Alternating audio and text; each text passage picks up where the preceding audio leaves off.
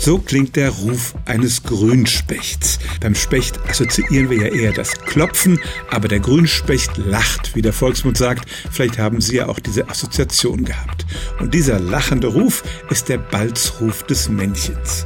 Die Vögel paaren sich im Frühling. Sobald es wärmer wird, kommen die Männchen raus und suchen sich eine Partnerin. Das wärmere Wetter in den ersten Frühlingsmonaten, das ist schon ein paar Wochen her, so im Februar oder März, das kündigt sich an mit einem fallenden Luftdruck, erhöhten Temperaturen und dann gibt's auch eine Menge Regenwolken. Und tatsächlich bezeichnet man deshalb eine Reihe von Vögeln als Regenvögel und der Grünspecht gehört dazu. Wie gesagt, das bezieht sich nur auf eine bestimmte Jahreszeit, die jetzt eigentlich schon vorbei ist.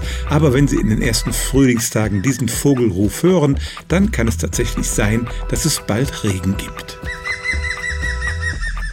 Stellen auch Sie Ihre alltäglichste Frage unter stimmtz.radio1.de.